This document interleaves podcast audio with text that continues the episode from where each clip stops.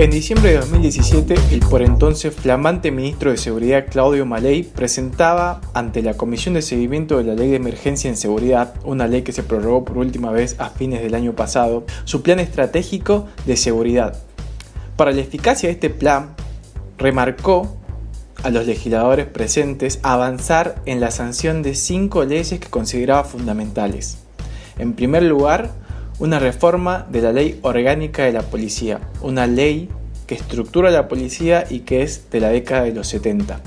En segundo lugar, sancionar una nueva ley de contravenciones, una ley que sigue vigente después de haber sido declarada inconstitucional, que data de la década de los 80. En tercer lugar, reformular y regular los famosos adicionales. Al tocar este tema, el ministro remarcó que esto debía hacerse optimizando el funcionamiento que tiene que ser transparente, claro, registrado y bancarizado para saber hacia dónde va el dinero que le entra a la policía por los adicionales. En cuarto lugar, pidió avanzar en la instalación de cámaras de seguridad en toda la provincia. Y en quinto lugar, crear nuevas cárceles. Cuando pidió esto, remarcó que en ese momento, año 2017, habían 790 presos alojados en comisarías de la provincia.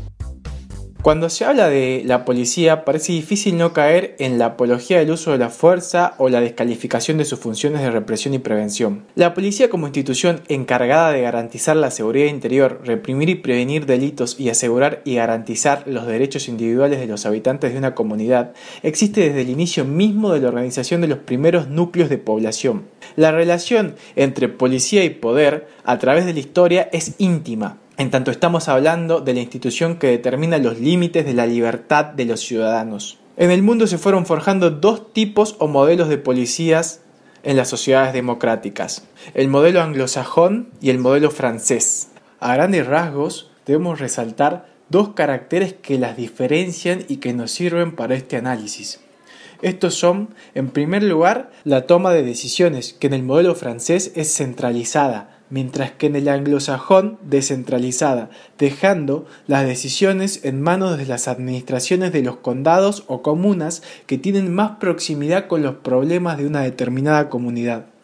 En segundo lugar, la relación institución policial y comunidad civil.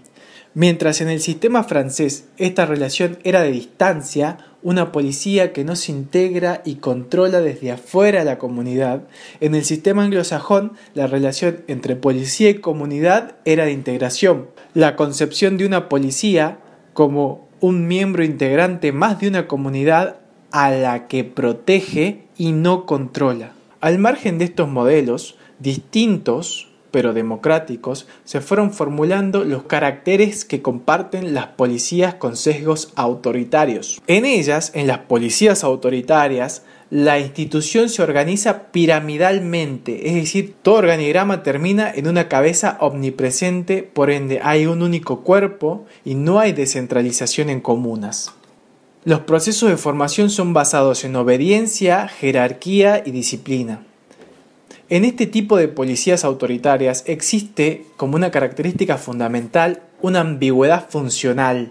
¿Qué es esto de la ambigüedad funcional? No es otra cosa que la falta de claridad de los ciudadanos para con lo que puede y no puede hacer una policía. Su estructura se caracteriza por una militarización del sistema en su estructura orgánica, estatuto de agentes y principios funcionales. Por último, para estas policías era fundamental separar a la policía de la comunidad. No una simple distancia, aislarla para que no tenga contacto con los miembros de la comunidad a quienes luego deberá reprimir o investigar. En toda Argentina tenemos una influencia muy fuerte del derecho continental europeo, del modelo francés. El modelo de policía que aplicamos no es la excepción. Las policías son administradas por las provincias por nuestro sistema federal. En Tucumán en particular, tenemos una policía con un organigrama centralizado que termina en el jefe y el subjefe de la policía de la provincia, quienes tienen las últimas palabras sobre cada comisaría del interior de la provincia. Existe una ambigüedad funcional, es decir, no hay claridad en lo que puede y no hacer un policía. Esto va a seguir existiendo en tanto tengamos un código contravencional sancionado en la década de los 80, declarado inconstitucional por la Corte Suprema de Justicia de la Nación y que aún sigue vigente. Un código de contravenciones no es otra cosa que un código de convivencia en sociedad, que restringe derechos individuales y su objetivo es establecer sanciones sobre faltas sociales que no están tipificadas como delitos en el Código Penal. Otra cuestión fundamental de la provincia es que existe cierta distancia entre la policía y la comunidad. Si bien el ministro planteó la integración entre la policía y la comunidad como una meta en su plan estratégico de seguridad, en los hechos no pareciera estar teniendo eficacia. Especial atención hay que prestarle a la relación de la policía con la comunidad en los barrios populares, donde a los chicos se los asusta diciéndoles ahí viene la policía, y nos desayunamos cada tanto en las redes sociales con denuncias de ciudadanos para con el accionar policial. En cuanto a su estructura, tenemos una ley orgánica de la policía que data de la década de 1970, que fue calificada como obsoleta por el ministro. Si bien se crearon algunas policías municipales, el grueso de las competencias está en la policía de la provincia, un único cuerpo con una estructura centralizada y con fuertes jerarquías internas. No debemos dejar pasar que en el centro de cualquier análisis sobre la policía de Tucumán debe ponerse que en esta provincia tuvimos un gobernador militar en democracia, que influyó fuertemente en la estructuración de las instituciones de la provincia. Incluso hoy muchos miembros activos de la policía y miembros de altos rangos ingresaron a la institución durante este periodo. Quienes estudian la transición de una policía autoritaria a una policía democrática tienden a poner especial énfasis en cambiar las formas la filosofía de la institución como una viga fundamental de esta transición. Y especial foco hay que poner en los miembros más veteranos, quienes por un principio de autoridad dada por una supuesta experiencia, terminan transmitiendo a los nuevos agentes principios e ideas imperantes en el régimen anterior. Este es un elemento que debemos tener en cuenta en Tucumán porque en estos últimos años se incorporaron a la policía, según la Gaceta, 1.300 agentes, por lo menos hasta 2019. ¿Qué impacto tendrá en los jóvenes agentes ser formados por un sistema con algunos caracteres autoritarios? Eso el tiempo nos lo dirá. ¿Qué pasó con las leyes que pidió en su momento el ministro de Seguridad? Pues la ley de contravenciones sigue vigente. Estamos hablando de una ley declarada inconstitucional y de la década de los 80. La ley orgánica de la policía, que el ministro calificó de obsoleta, sigue vigente con remiendos. Estamos hablando de una ley de la década del 70.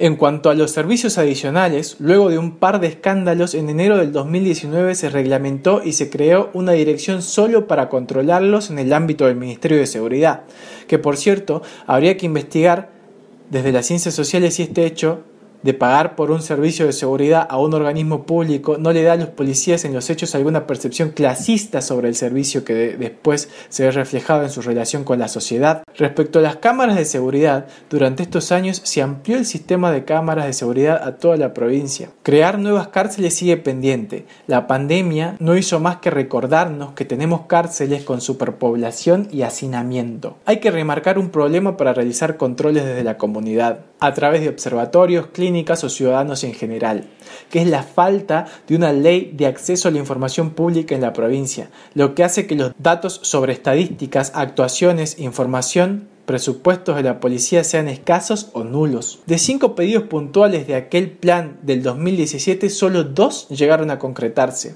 uno después de escándalos. El Ejecutivo, a través del Ministerio de Seguridad, pareciera por los planteos hechos en el 2017 tener un diagnóstico concreto sobre la situación de la institución policial. Pero ninguno de los pedidos que le hizo el ministro a los legisladores se cumplió.